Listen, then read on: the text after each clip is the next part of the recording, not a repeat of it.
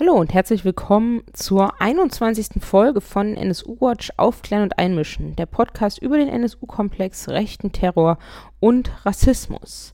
In dieser 21. Folge wird es um zwei Themen gehen, nämlich als erstes spreche ich mit Martina Renner über das rechte Netzwerk in der Bundeswehr. Martina Renner ist ehemals Obfrau gewesen im thüringischen NSU-Untersuchungsausschuss und Sprecherin für antifaschistische Politik der Linksfraktion im Bundestag. Und ja, mit ihr habe ich das Ganze einmal betrachtet, wir haben ja schon einmal über das rechte Netzwerk in der Bundeswehr hier im Podcast gesprochen, nämlich als es um den Fall Franco A. ging, der ja immer noch nicht vor Gericht verhandelt wird. Diese Podcast-Folge verlinke ich natürlich und dann ging es eben, nicht hier im Podcast, aber in der medialen Landschaft um das rechte Netzwerk, wenn es ging um die Gruppe Nordkreuz in Mecklenburg-Vorpommern und als es eben um den Fall, nennen wir ihn Hannibal, ging. Und all das eben ausführlicher im Interview mit Martina Renner. Und danach geht es um den Prozess gegen Stefan Kronbügel, der am 17.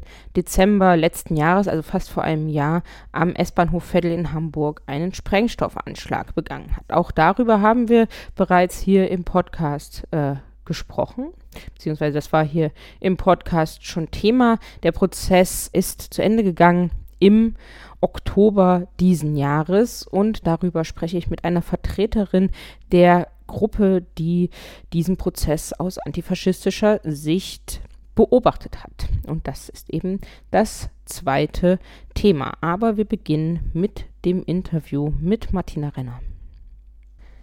Am Telefon begrüße ich Martina Renner. Sie war in Thüringen Obfrau im NSU-Untersuchungsausschuss und ist jetzt Sprecherin für antifaschistische Politik der Linksfraktion im Bundestag. Sie hat auch noch ganz viele andere Funktionen, aber das sind, glaube ich, für uns die hier wichtigen. Hallo erstmal. Ja, hallo zurück. Ja, wir sprechen über das rechte Netzwerk in der Bundeswehr und da natürlich die Frage, was ist das und wie funktioniert es? Was hat sich da schon gezeigt in den letzten Wochen, sagen wir mal so? Also soweit wir bisher das Netzwerk überblicken können, besteht es hauptsächlich aus Bundeswehrangehörigen, darunter insbesondere Mitglieder der Eliteeinheit Kommando Spezialkräften, Reservisten, Polizisten, auch hier solche, die zum Beispiel in einem LKA arbeiten oder in Spezialeinheiten wie dem BFE, Anwälten, Ärzten und wohl auch, so war der Presse zu lesen, von Mitarbeitern des Verfassungsschutzes. Ähm, dieses Netzwerk wird ja in der Presse als Hannibal-Struktur bezeichnet. Hannibal ist der Nickname des Administrators, der die verschiedenen Foren in diesem Netzwerk, also WhatsApp-Gruppen, geleitet haben soll. Ähm, es soll eine Struktur geben, die auf vier Sektionen in der Bundesrepublik verteilt war und dann auch zwei in der Schweiz und Österreich. Wir wissen relativ viel zu der Struktur in Norddeutschland, Nordkreuz genannt, weil es hier ja Ermittlungen des Generalbundesanwaltes gibt und wenige Informationen zu Südkreuz. Hier soll ja ähm, Franco A. und sein Umfeld, die ja auch unter Terrorverdacht standen, eingebettet sein.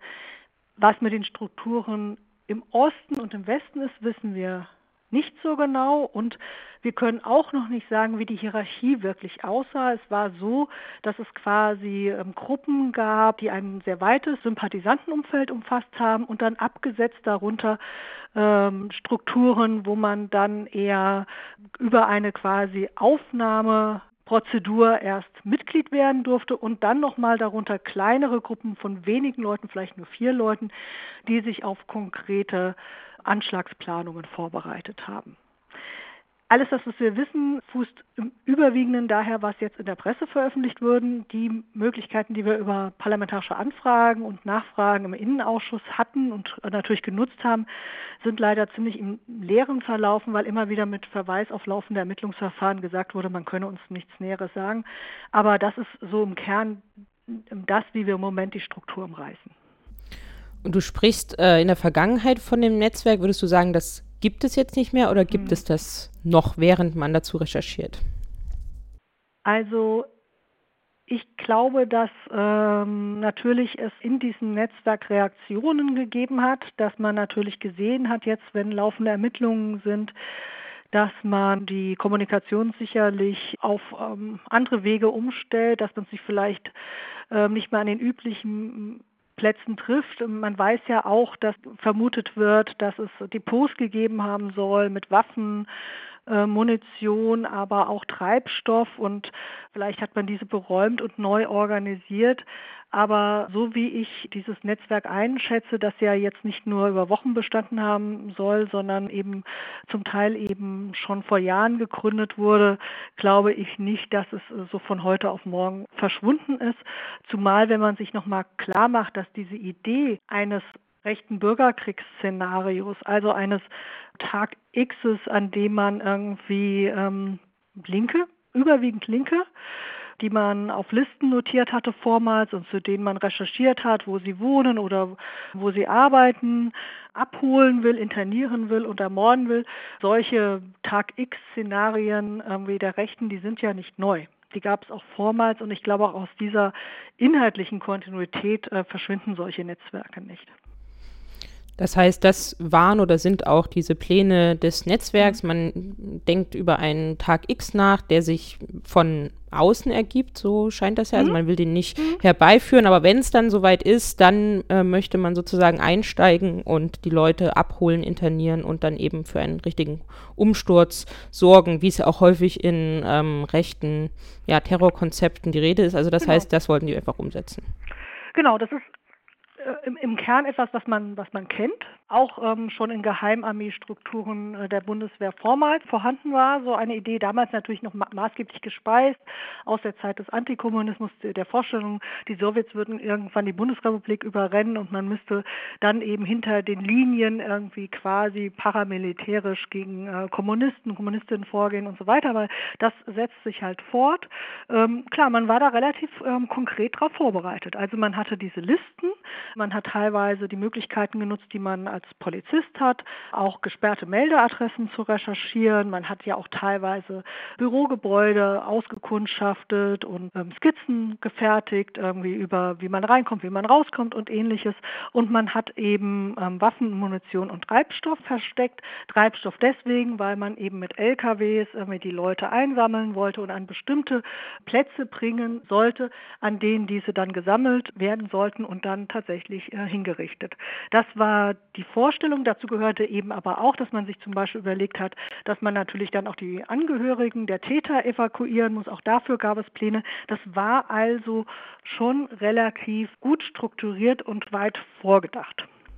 Das heißt, man möchte an dem Tag X zum einen verhindern, dass Linke irgendwie was machen können oder mhm. für eine Gesellschaft sorgen, aber wollten die dann auch entsprechend eine rechte Gesellschaft, nationalsozialistische, faschistische Gesellschaft herbeiführen oder war das sozusagen erstmal nur so abgeschlossen? Also genau zu diesem ideologischen Hintergrund weiß man relativ wenig. Man hat ja auch teilweise diese Listen nicht gefunden. Man weiß aus Zeugenvernehmungen, ähm, also das Bundeskriminalamt, der GBA hat natürlich in dem Zusammenhang Beschuldigte und Zeugen vernommen, dass es diese Listen gegeben hat, wo sie, wo sie aufbewahrt gewesen sein sollen, wer draufgestanden haben soll, aber man hat sie zum Teil nicht gefunden. Es gab diese Idee für diesen Tag X des rechten Umsturzes, ja, dass man die potenziellen Gegner, Gegnerinnen eliminieren soll. Und es gibt noch ein zweites Moment, ähm, dafür steht Franco A. Offenbar gab es auch Überlegungen, zum Beispiel Aktionen unter falscher Flagge durchzuführen. Er hat sich ja als syrischer Flüchtling erfolgreich registrieren lassen. Er hat sich eine Waffe besorgt. Einer seiner Mittäter, Matthias F., hat massenhaft Munition bei sich gelagert und Handgranaten. Und man fragt sich natürlich, was wollte er damit? Was wollte er mit seinem irgendwie Bümer als syrischer Flüchtling? Klar, man kann sich vorstellen, er wollte vielleicht irgendwie irgendein Attentat begehen, ähm, die Papiere am Tatort lassen und so tun, als hätten Flüchtlinge einen Anschlag begangen, um eben dann die Hetze, die Repression gegen Geflohene zu verstärken und natürlich auch zu einer ähm, politischen Instabilisierung zu kommen. Irgendwie. Das scheint nochmal so ein zweites Moment zu sein, aber wie gesagt, da hat man nur bisher dieses Indiz Franco A. Äh, insgesamt spielt aber in der rechten Szene derzeit die Idee von False Flag Aktionen relativ äh, große Rolle, wie man zuletzt ja auch bei dieser Aktion mit dem Stahlseil auf der ICE-Trasse bei Nürnberg gesehen hat, wo man dieses arabische Flugblatt am Tatort hinterlassen hat, wo aber man jetzt auch von den Ermittlungsbehörden davon ausgeht, dass es aus der extrem rechten Ecke kommt. Und ja, diese Idee von, von Tag X ist ja die Frage, wie ist mhm. das überhaupt objektiv feststellbar? Daraus ist ja auch die Fra leitet sich die Frage, wie gefährlich oder mhm. wie, als wie gefährlich würdest du dieses Netzwerk äh, einschätzen? Mhm. Also ich meine, so, so Endzeitfantasien irgendwie verunsicherter Männer, die sind ja nicht neu. Mhm. Ne? Und ich habe auch schon gesagt, rassistische, nationalistische Tag X Gedankenspiele auch nicht. Ja? Kennen wir auch aus den USA ähm, und äh, wie gesagt, spielten in der extrem recht militanten Szene immer eine Rolle. Ich glaube, warum man trotzdem von einer hohen Gefahr sprechen muss, ist, weil es immer so etwas gibt wie eine Eskalationslogik. Also wer Waffen hortet, wer mit Waffen trainiert, wer ähm, sich an den Gedanken gewöhnt, dass er auch jemand umbringen will, bei den Beteiligten hier haben wir es ja auch mit Leuten zu tun, die das professionell können oder sogar schon getan haben, der wird auch irgendwann eine Waffe benutzen. Wer permanent darüber fantasiert, irgendwie Linke zu töten, dem reicht es vielleicht irgendwann nicht mehr nur zu reden, sondern der will auch handeln. Und, und dann gibt es natürlich noch eine zweite Gefahr, das ist diese Frage, wann ist der objektive Moment gekommen für so einen Tag X? Ja, es kann sein, dass ähm, irgendein äußerer Anlass für Leute in diesen Strukturen, selbst wenn es nicht von irgendwoher ein Kommando gegeben hat, meinen, es wäre jetzt eine Situation da, irgendwie, wo man aktiv werden muss. Das kann ein äh, islamistischer Anschlag sein, das kann sonst etwas sein, irgendeine Veränderung in der politischen Landschaft. Und dann gibt es natürlich auch noch eine dritte Gefahr. Ich meine, einzelne Mitglieder die können auch ähm, durch persönliche Veränderungen in eine Situation kommen, dass sie sagen, okay, irgendwie, ich schlage jetzt los. Sagen wir, es gibt irgendeine Verunsicherung im eigenen Lebensumfeld, eine Destabilisierung, die Frau haut ab, der Job ist weg oder sonstiges irgendwie. Das kann auch nochmal ein auslösendes Moment sein. Das weiß man auch ja aus der Vergangenheit von so, so Täterbiografien, dass dann durchaus auch solche subjektiven Ausnahmesituationen ähm, Tatentschlüsse ähm, dann beschleunigen können. Deswegen, ich finde, wenn die Behörden jetzt sagen, okay, das war alles sehr unkonkret, die waren noch nicht sehr weit in ihren Planungen, wir müssen die Betroffenen auf diesen Listen nicht warnen, dann finde ich das eine sehr gewagte These, ehrlich gesagt, weil ich finde, man zu wenig über die internen Bewegungsmomente in solchen Gruppierungen weiß, wie weit die tatsächlich schon in ihren Vorbereitungen und in ihren Gedankenwelt irgendwie gefestigt sind. Das wäre natürlich auch meine nächste Frage. Wie verhalten sich denn die Sicherheitsbehörden neben dem, dass sie es offensichtlich ähm, abtun, aber gibt es vielleicht mhm. trotzdem noch weitergehende Aktivitäten? Also wie gesagt, wir erfahren relativ wenig, wie tatsächlich die Ermittlungen aussehen. Wenn ich jetzt eine Optimistin wäre, würde ich sagen, okay, ähm, die schützen halt ihre umfangreichen Befragungen und diversen ähm, Schritte, die sie jetzt unternehmen. Ich hoffe es eigentlich, weil ich finde, das ist schon eine der größten hm, terroristischen Strukturen in der Bundesrepublik, die wir seit langem irgendwie ähm, kennenlernen mussten. Im schlechtesten Fall ähm, bedeutet das aber, dass sie nicht viel tun. Wir wissen es nicht. Ja? Also reden Sie deswegen darüber so wenig, weil es so vieles zu schützen gibt in diesen Ermittlungen oder reden Sie deswegen so wenig darüber, weil es über nichts zu reden gibt? Also keine Ahnung.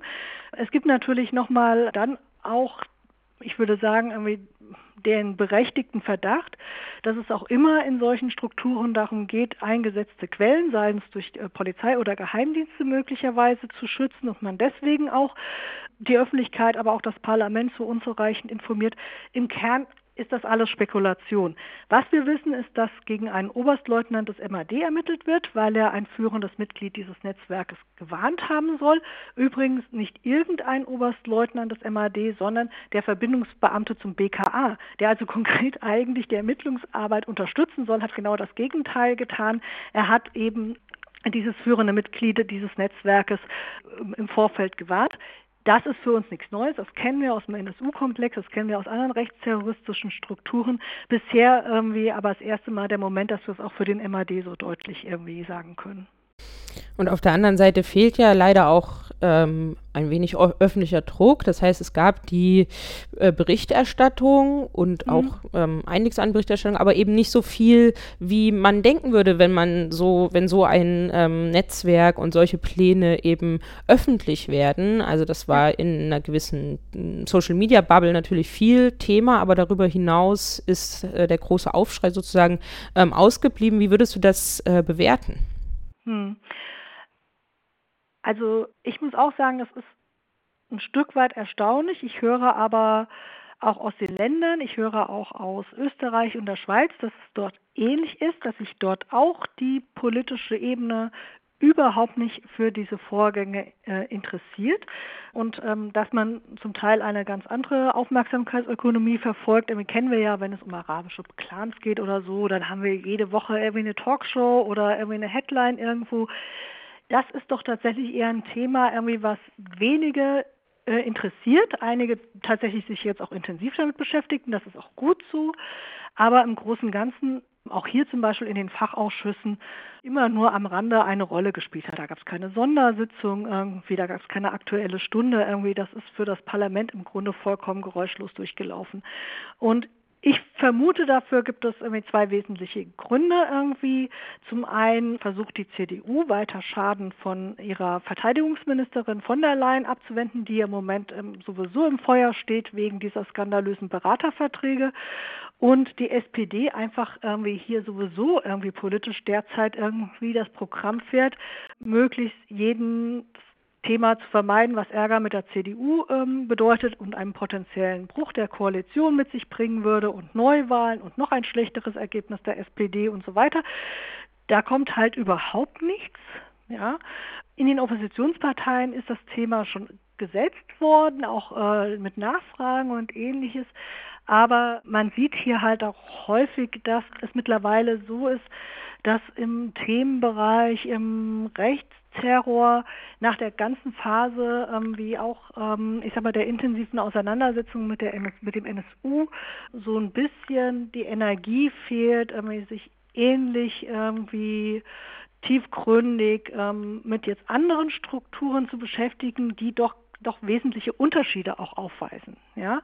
Also ich meine, wir haben es hier nicht mit Leuten zu tun, wo wir sagen können, ah ja klar, die sind 20 Jahre schon im Fokus von antifaschistischer Recherche, sondern ähm, diese Namen, um die es geht, die sind zum Teil vollkommen neu und sie kommen ja auch aus einem gesellschaftlichen Raum, also bürgerliche Mitte, ja, bis hin irgendwie Angehöriger von äh, bewaffneten ähm, Institutionen, bei denen man in der Vergangenheit schon immer wieder auch Sympathien und Unterstützung irgendwie für Rechtsterror vermutete, aber äh, die, bei denen man bisher noch nie so genau nachweisen konnte, dass sie quasi sozusagen in ihren Institutionen selbst diese ähm, militanten Strukturen aufgebaut haben. Und ich glaube, dass für viele da auch im Moment noch so eine Hemmung besteht, das wirklich in der Konsequenz zu durchdenken, was das eigentlich bedeutet, wenn aus den Institutionen des Staates heraus selbst irgendwie diese Anschlagsgefahr erwächst. Ja, was wäre denn eigentlich ähm, zu tun? Das schließt sich mhm. äh, daran an. Wie kann das Netzwerk nachhaltig äh, aufgelöst und an den Plänen gehindert werden? Was würdest du sagen? Also ich glaube, zum einen muss es tatsächlich ausermittelt werden. Also es reicht eben jetzt nicht auf Nordkreuz zu gucken oder aus Franco A. Man muss wissen irgendwie, wer alles in diesen Chatgruppen beteiligt war, wer genau auf diesen Listen stand. wie man sich Waffen beschafft hat, wo man die gegebenenfalls deponiert hat und man muss auch versuchen, diese Depots aufzuspüren und aufzulösen. Man muss diese Leute entwaffnen, da wo sie legal Waffenbesitzer dürfen sie keine Erlaubnis mehr zum Führen oder Besitzen einer Waffe haben. Also quasi muss dieses Netzwerk entschärft werden. Ja? Es muss natürlich auch disziplinarische und strafrechtliche äh, Folgen für die Leute heißen. Also sie müssen dann aus dem Dienst entlassen werden, beziehungsweise da, wo sie nicht mehr im Dienst sind, wie im Reservistenverband zum Beispiel, auch aus diesen Strukturen dann entsprechend ausgeschlossen werden. Man muss natürlich auch offenlegen, was im Vorfeld die Ermittlungsbehörden wussten und wie lange man das hat gegebenenfalls laufen lassen. Die alte Frage eben immer da, wo V-Leute eingesetzt werden, werden möglicherweise ja Informationen gesammelt, aber nicht weitergegeben an die Strafverfolgungsbehörden. Fand das hier statt irgendwie oder nicht? Auch das ist natürlich jetzt ähm, zu klären und das Ganze muss relativ öffentlich passieren. Also mir, mir äh, nutzt es überhaupt nichts, wenn das in irgendeinem geheimen parlamentarischen Kontrollgremium behandelt wird oder ähnliches. Es muss da auch eine öffentliche Auseinandersetzung drum geben. Und dann müssen wir auch ähm, darüber reden, dass offenbar Geheimstrukturen wie der KSK eben weil dazu angetan sind, also die entziehen sich ja auch vollständig der parlamentarischen Kontrolle. Also die Kollegen und Kolleginnen hier im Verteidigungsausschuss, die können noch nicht mal sagen, wie viele ähm, Soldatinnen da sind irgendwie und ähnliches. Solche Geheimstrukturen irgendwie müssen im Grunde wenn sie nicht parlamentarisch kontrolliert werden, können auch zur Disposition gestellt werden. Da gilt etwas Ähnliches wie bei den Geheimdiensten auch. Das ist an dieser Stelle eben auch ganz wichtig. Der Kern des Ganzen scheint offenbar eben auch diese Struktur des Kommando Spezialkräfte zu sein, die auch eine Traditionslinie haben, irgendwie, die schon zurückreicht bis in Ideen, irgendwie in der Nachkriegszeit entsprechende clandestine ähm, Strukturen aufzubauen. Und da muss man, glaube ich, mal auch ein bisschen reingucken, wie weit da auch personelle und ideologische Kontinuitäten bestehen.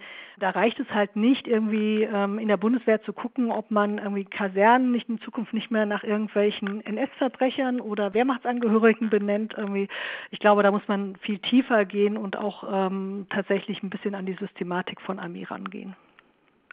Ja, dann ähm, hoffen wir mal und schauen wir mal, wie das weitergeht ja. und hoffen wir, dass das wir Netzwerk aufgelöst werden kann. Und ich bedanke mich ganz herzlich bei dir für das Interview.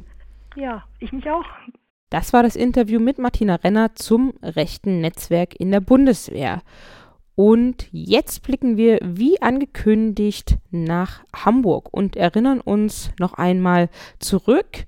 Am 17.12. letzten Jahres gab es einen Sprengstoffanschlag auf den S-Bahnhof Veddel in Hamburg und relativ schnell wurde darüber spekuliert, ob es sich dabei um einen rechten Anschlag gehandelt haben könnte, nämlich wegen der Vorgehensweise und der potenziellen Opferauswahl. Denn beim S-Bahnhof Veddel handelt es sich um den Zugang zu einem Viertel in Hamburg, Veddel-Wilhelmsburg, das sehr migrantisch geprägt ist. Wenige Tage später ist dann bekannt geworden, wer als mutmaßlicher und jetzt verurteilter Täter festgenommen wurde, nämlich Stefan Kronbügel, der bereits als neonazistischer Totschläger bekannt war, denn er hat 1992 gemeinsam mit Stefan Silar, einem bis heute aktiven Neonazi aus dem norddeutschen Raum, Gustav Schneeklaus totgeschlagen, weil dieser Hitler als den größten Verbrecher benannt hat. Und damit war ein weiterer Hinweis auf einen möglichen rechten Hintergrund dieses Anschlags gegeben. Im Sommer hat der Prozess dann begonnen mit einer recht hohen Anklage der Staatsanwaltschaft, nämlich mit einer Anklage auf versuchten Mord und eben weitere Delikte, aber das war eben die sehr hohe Hauptanklage und gleichzeitig ging der Prozess unter dem Eindruck los, dass die Ermittlungsbehörden wiederum, das heißt die Polizei, immer wieder den Anschlag entpolitisiert haben und auch den Täter entpolitisiert haben, nämlich mit der Taktik zu sagen, dieser stamme aus der sogenannten Trinkerszene, sei nicht mehr politisch und sei auch deswegen kein Neonazi mehr, weil er nicht mehr in die organisierten Strukturen eingebunden war. Das war also die Taktik, die die Polizei bis dahin verfolgte und gleichzeitig war aber zu beobachten, dass kein Zeitungsartikel ohne den Hinweis auf die neonazistische Vergangenheit von Stefan Kronbügel ausgekommen ist. dieser Prozess war dann dadurch geprägt, dass sich bereits am ersten Verhandlungstag die Ex-Partnerin von Stefan Kronbügel selbstständig beim Gericht gemeldet hat. Das heißt, die war erstmal nicht als Zeugin benannt, die ist nicht von Ermittlungsbehörden ermittelt worden, sondern die hat sich selbstständig dort gemeldet und hat gesagt, dass Stefan Kronbügel diesen Anschlag bei ihr angekündigt habe und dass er sich bis zum aktuellen Zeitpunkt immer wieder auf extrem rechte Weise geäußert hat, Hitler verehren würde und so weiter und so fort. Und das hat den Prozess dann geprägt. Am ersten Verhandlungstag hat Stefan Kronbühl eine Einlassung verlesen lassen durch seinen Anwalt und darin sagte er, dass er lediglich Leute erschrecken wollte und sein Anwalt hat noch erklärt, dass das eine Vorverurteilung seines Mandanten wäre, dass hier immer wieder über einen rechten Hintergrund spekuliert wird. Aber wie gesagt, nach diesem ersten Prozesstag wendete sich das eben und die Ex-Partnerin hat also ausgesagt, von Kronbühl hat das bei ihr angekündigt, er wolle eine Bombe platzen lassen im Sommer 2017 und die Ex-Partnerin von Stefan Kronbügel hat angegeben, sie habe das dem örtlichen Polizisten in der Nähe von Trittau bei Hamburg äh, spielte sich das ab, dem, der, dem örtlichen Polizisten gesagt und der einer Mitarbeiterin des Jugendamtes. Die waren dann auch beide geladen, aber der Polizist hat völlig abgestritten, dass es äh, so eine Situation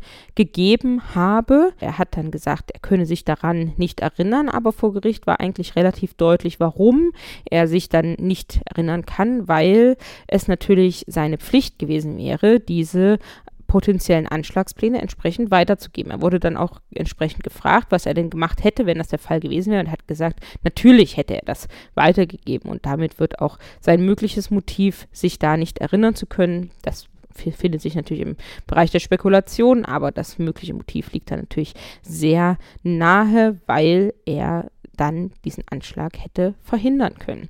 Die Mitarbeiterin des Jugendamtes wiederum, die hat bestätigt, dass zumindest nach dem Anschlag die Ex-Partnerin von Stefan Kronbügel bei ihr eben erzählt hat, also direkt im Dezember, Januar, ihr dann erzählt hat, dass Stefan Kronbügel das angekündigt habe, diesen Anschlag.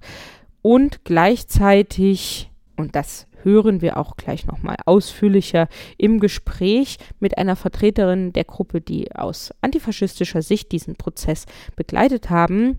Gleichzeitig wurde sehr schnell klar, dass sich Stefan Kronbügel in einem Milieu bewegt, wo es eben normal ist, dass man sich rassistisch äußert. Und am Ende im Oktober stand dann eben das Urteil, nämlich zehn Jahre Haft wegen versuchten Mordes und die Richterin benannte es als sehr wahrscheinlich, dass es sich hier um einen Anschlag mit rechten Hintergrund gehandelt habe, aber man habe es eben nicht in der Gerichtsverhandlung herausbekommen können oder beweisen können.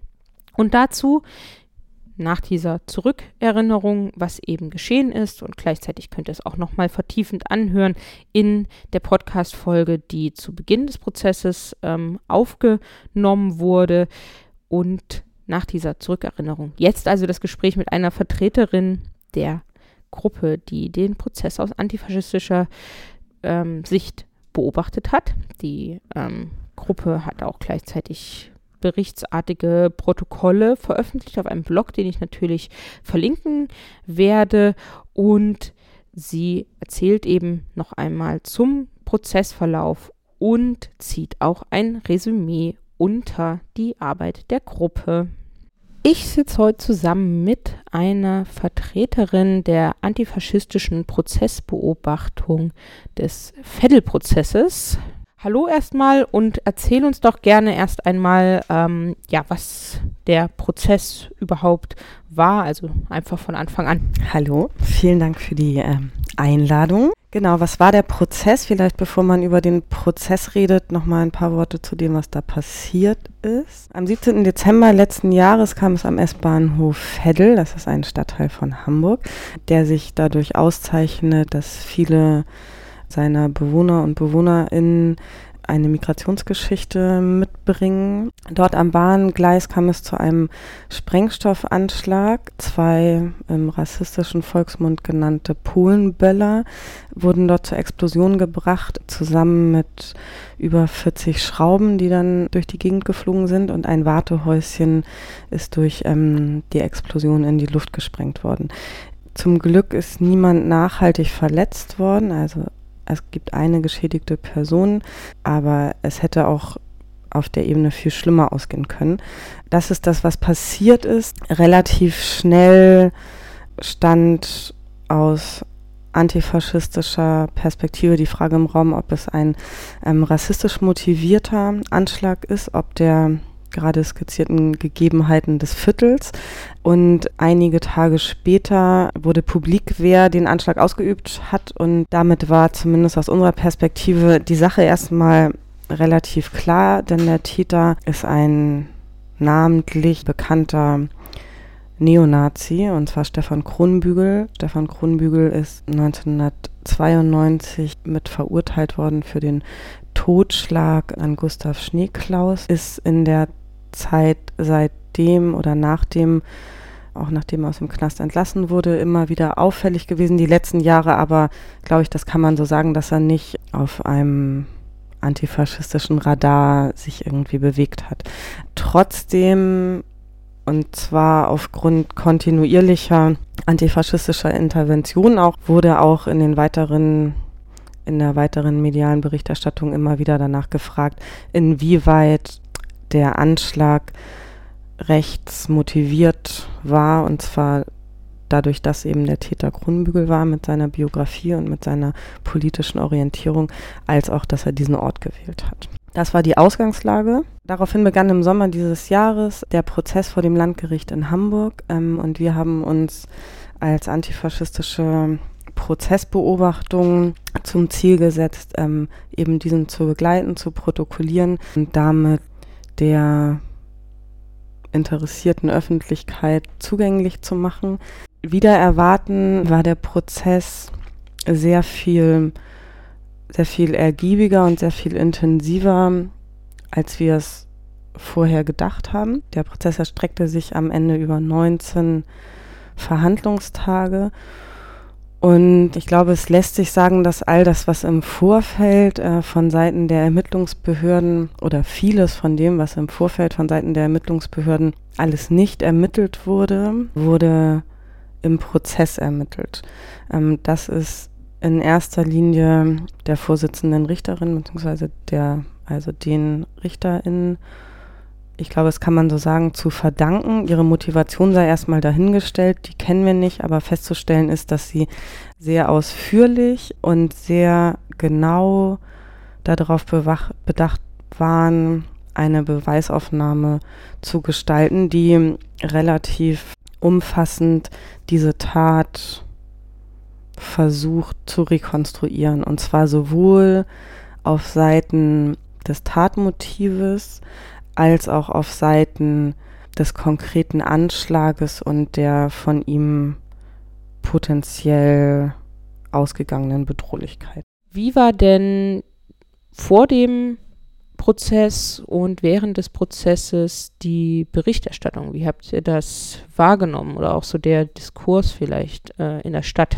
Ähm, das, also das mediale Interesse am Prozess oder erstmal würde ich sagen, nicht nur am Prozess, sondern auch, es gab ja erstmal die Tat. Ich würde sagen, dass relativ ausführlich eigentlich berichtet wurde und das in Teilen auch differenziert und in anderen Teilen sehr effekthaschend vor sich gegangen ist. Dass die Berichterstattung das in überregionale ähm, Medien geschafft hat, ist meiner Einschätzung nach der Person des Täters geschuldet. Und zwar des Täters als rechtsextremer, als bekannter rechtsextremer Totschläger, der es erlaubt hat, ziemlich leicht und ohne sich selber in großer Art und Weise politisch positionieren zu müssen, die Fragen zu stellen, ob wir hier von einem rechtsextremen Anschlag sprechen können, sollen, müssen.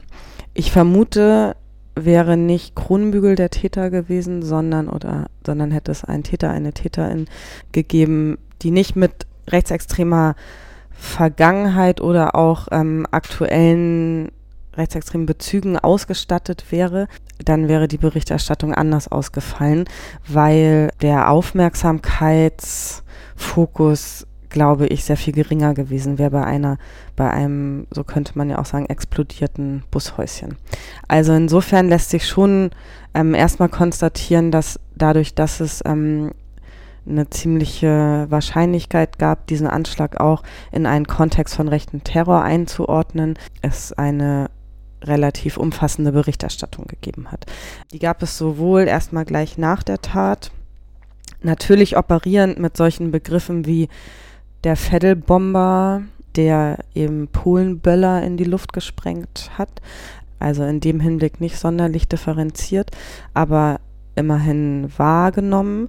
Als der Prozess begann, stand die Presse auch Schlange und dann war sie sehr lange gar nicht zu sehen. Und ähm, zum Ende des Prozesses gab es nochmal wieder ein relativ großes Interesse auch in über in überregionalen Zeitungen und überregionalen Medien, was glaube ich auch wiederum, und das ist dann auch dahingehend breit, breit besprochen wurde, liegt glaube ich auch daran, dass das Urteil so hoch ausgefallen ist. Also es hat auch auf der Ebene nochmal die Möglichkeit geboten, das als gefährlichen Anschlag eines äh, verurteilten Rechtsextremen darzustellen. Und wie gesagt, hätte es den also den Täter in seiner Person nicht gegeben und hätte es ein Gericht gegeben, was weniger umfänglich Beweise erhoben hätte, dann hätte es auch sein können, dass es viel, viel weniger Interesse gegeben hätte. Und was sind denn für euch oder für dich die wichtigsten Punkte, die die Beweisaufnahme erbracht hat, beziehungsweise in welchem Licht steht jetzt dieser Anschlag da, der Täter da, wie ist das vor Gericht ähm, aufgearbeitet worden? Als einer der wichtigsten Punkte würde ich sagen, bleibt stehen, dieser Anschlag hätte tödlich sein können für viele Menschen, die sich ähm, zu dem Zeitpunkt ähm, an dem Ort aufgehalten haben. Und es wurden ja zu Beginn des Prozesses die Videoaufzeichnungen der also des S-Bahn-Gleises eingespielt und es waren einfach unfassbar viele Menschen in dieser Bahn. Also es war ein paar Tage vor Weihnachten, es war ähm, gegen halb sechs. Die Bahn war einfach voll und es hätte ganz anders ausgehen können. Und das steht erstmal ganz oben. Und das wurde auch durch die verschiedenen Gutachten, die vom, von Seiten des Gerichtes in Auftrag gegeben wurden, ziemlich klar ähm, zur Sprache gebracht. Das würde ich sagen, ist einer der, einer der wichtigsten, also das bleibt stehen. Was noch eine Erkenntnis aus diesem Prozess ist, die, die sich mitnehmen lässt, ist die Frage, was rechter Terror ist, wird auf unterschiedlichen Ebenen mit unterschiedlichen Perspektiven unterschiedlich definiert. Ich würde davon sprechen, dass aus unserer Perspektive, also aus der Perspektive der antifaschistischen Prozessbeobachtung, das ein Anschlag ist, der sich sehr deutlich in unser Verständnis von rechten Terror einordnet und einordnen lässt. Das Gericht hingegen konnte nicht davon sprechen, dass es, dass es sich hier um einen rechten Terroranschlag gehandelt hat. Wohlweislich hat die Richterin Sachen dazu gesagt, das komme ich gleich noch dazu.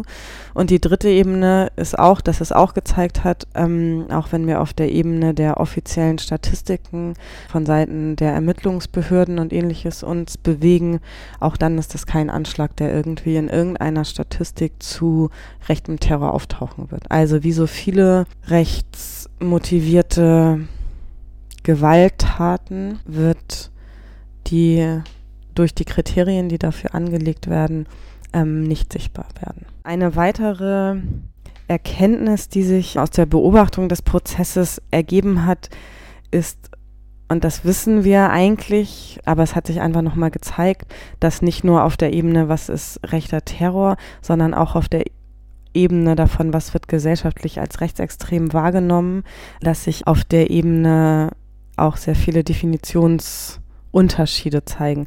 Also es sind im Prozess mehrere Umfeldzeugen und Zeuginnen äh, von Kronbügel gehört worden, die nur in sehr kleinem Teil dem zuzuordnen sind, was als rechte Szene behandelt wird.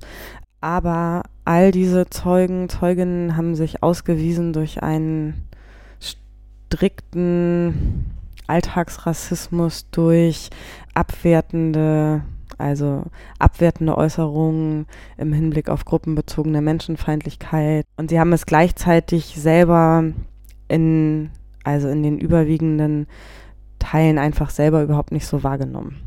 Also und sie würden auch zum Beispiel ähm, von Ermittlungsbehörden nicht so wahrgenommen. Also das Gericht sah sich am Ende des Prozesses in gewisser Weise nicht nur das Gericht, sondern auch der Verteidiger von Kronbügel beispielsweise und auch die Staatsanwaltschaft, also die Prozessverfahrensbeteiligten sahen sich genötigt, sich auch dazu zu positionieren, aber beispielsweise die auch die Ermittlungsbehörden, die genauso ähm, Hinweise auf Kronbügels, also auf seine vorgenommene Ankündigung einer solchen Tat nicht ernst genommen haben, die eben nach dem Anschlag nicht adäquat ermittelt haben und ähnliches. All die haben sich dadurch ausgewiesen, dass sie eben kein, nach wie vor kein Bewusstsein für das Vorhandensein und die Funktionsweisen von rechten Terror, rechten also rechten Gewalttaten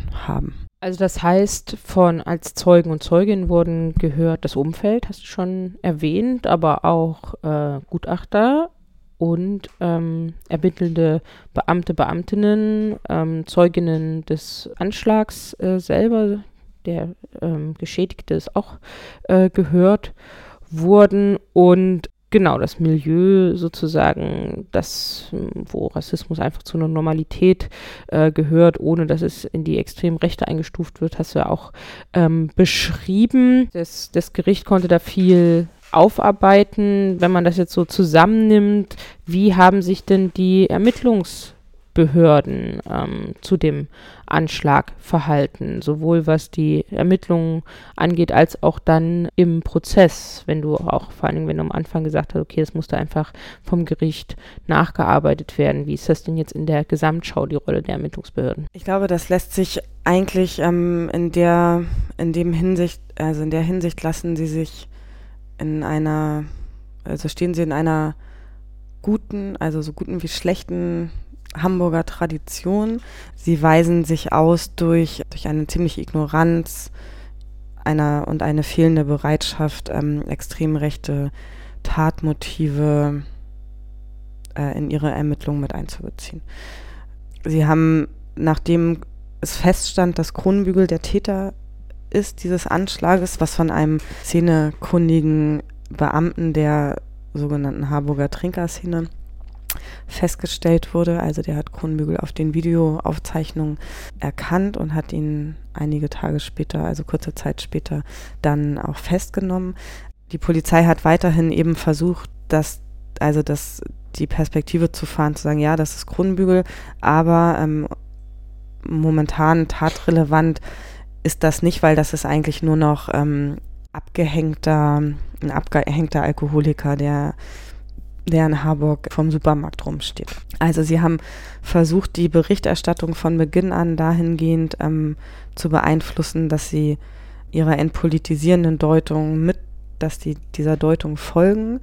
Dass das nicht passiert ist, auch vor Gericht, hat weniger, also hat weniger bis, also hat gar nichts mit ihnen zu tun, sondern hat was damit zu tun, dass es eben auf einer Ebene von ähm, antifaschistischer Zivilgesellschaft eine genauere Sensibilität, eine höhere Sensibilität für solche Vorfälle gibt und eine äh, ein höheres Engagement dort auch hinzugucken und ähm, diese Verfehlung auch sichtbar zu machen.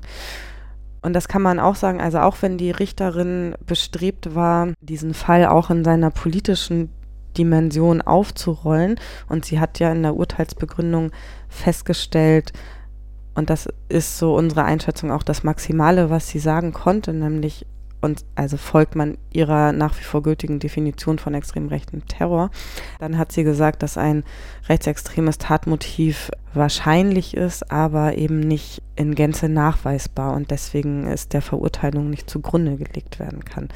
Was sie aber nicht gemacht hat, und das hätte sie durchaus machen können, ähm, aber da zeigen sich eben doch die Verbindungslinien, ähm, sie hat in keinster Weise wurden von Seiten des Gerichtes die ganzen ähm, Verfehlungen von den Ermittlungsbehörden irgendwie thematisiert. Also man kann es natürlich dahingehend sehen, dass sie all das ermittelt hat im Verlaufe des Verfahrens, was eben ermittelt wurde, dass diese ganzen Zeugen und Zeuginnen initiativ geladen worden sind und die Gutachten in Auftrag gegeben worden sind. Aber sie hat keine, also in der Urteilsverkündung wurde keine Stellung mehr dazu bezogen. Also es ist nicht so, dass die Ermittlungsbehörden von der Seite nochmal in aller Deutlichkeit gesagt bekommen haben, dass sie ihren Job nicht gemacht haben. Und auch die von ihnen, die in, in, dem Prozess ausgesagt haben, haben sich nicht dadurch ausgewiesen, dass sie in irgendeiner Art eine reflektorische Bezugnahme auf ihr eigenes Handeln haben erkennen lassen. Da ist nach wie vor, also ich vermute nach wie vor, würden, würde man sie fragen, ähm, wie sie diesen Anschlag einschätzen, ähm, würden sie sagen, naja, das also würden sie eher der Version des Täters folgen, nämlich zu sagen, der also wie Kronbügel in Kronbügels Worten, der gesagt hat, ich wollte ja nur jemanden erschrecken, das war irgendwie ein dummer Streich und ich wollte auch nicht, dass jemand zu Schaden kommt.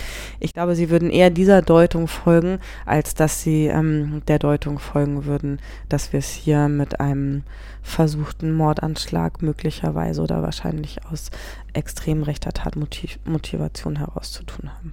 Den Blog verlinke ich natürlich, den ihr äh, erstellt habt mit äh, eurer Arbeit und der ist auch schon fast vollständig gefüllt. Ähm, gleichzeitig ja, ist somit die Arbeit fast abgeschlossen an dem Fall oder an dem konkreten Gerichtsverfahren, auch wenn die Revision ja noch ähm, aussteht, beziehungsweise dann eben wie im klassischen Verlauf, das schriftliche Urteil wird die Revision des Täters, die er eingelegt hat, ähm, angenommen und so weiter und so fort. Das steht natürlich noch aus, aber ähm, gleichzeitig ist er vielleicht schon Zeit, ein gewisses Fazit zu eurer Arbeit zu ziehen. Und ähm, genau, darum würde ich jetzt äh, dich fragen, wie bewertet ihr denn eure Arbeit als antifaschistische Prozessbeobachtungsgruppe? Ja, vielen Dank, dass du nochmal auf unseren Blog auch hinweist. Und wie du auch schon richtig gesagt hast, werden wir in den nächsten Tagen maximal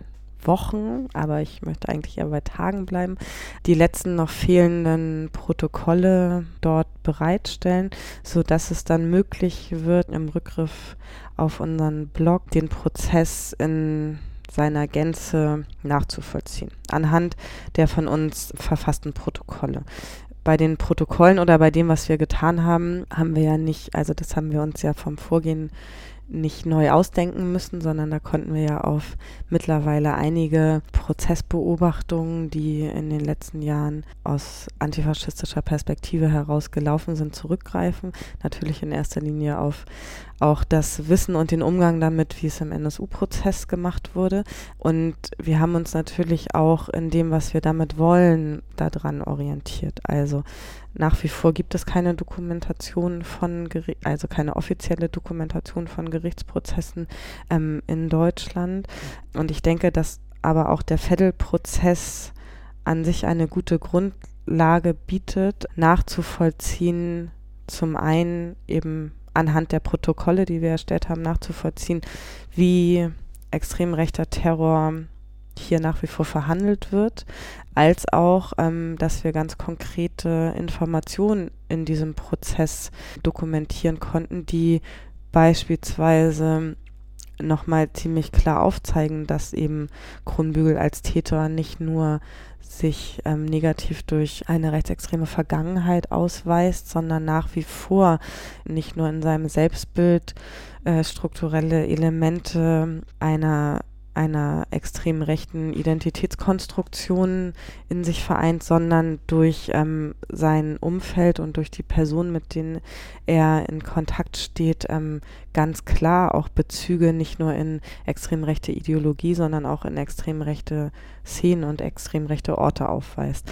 Auch das konnten wir durch die Dokumentation der diesbezüglichen Prozesstage festhalten.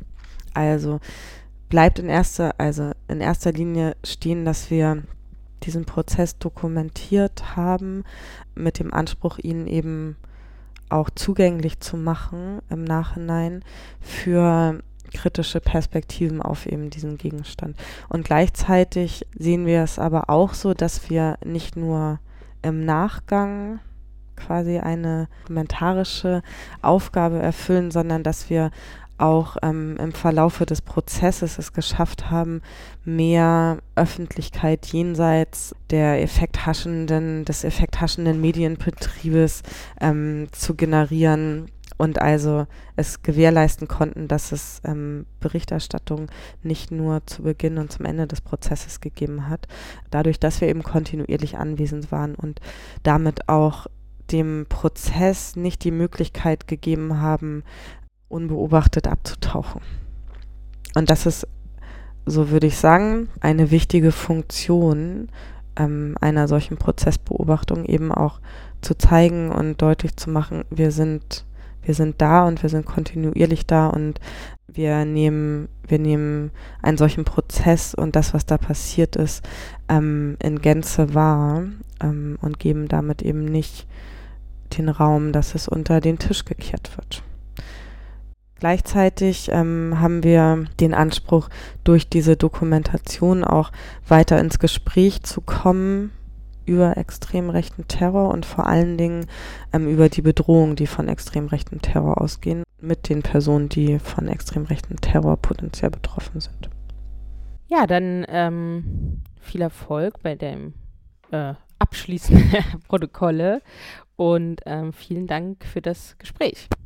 Vielen Dank auch von meiner Seite. Wir freuen uns, ähm, dass du uns eingeladen hast äh, und wir freuen uns über ähm, die, die Klicks auf unserem Blog. Das war der Blick nach Hamburg zum Prozess gegen Stefan Kronbügel wegen des Anschlags am S-Bahnhof Veddel vor rund einem Jahr, gemeinsam mit einer Vertreterin der antifaschistischen Prozessbeobachtung dieses Prozesses. Und das war damit auch die 21. Folge von NSU Watch Aufklären und Einmischen, der Podcast über den NSU-Komplex, rechten Terror und Rassismus. Und wir hören uns in zwei bis drei Wochen mit der 22. Folge dann wieder. Und bis dahin sind wir natürlich auf Twitter at NSUWatch, im Internet nsu-watch.info und auch bei Facebook zu finden. Und wir freuen uns immer über Interesse an unserer Arbeit, an unserem Twitter-Account und natürlich auch an dem Podcast hier. Und wie gesagt, bis zur 22. Folge.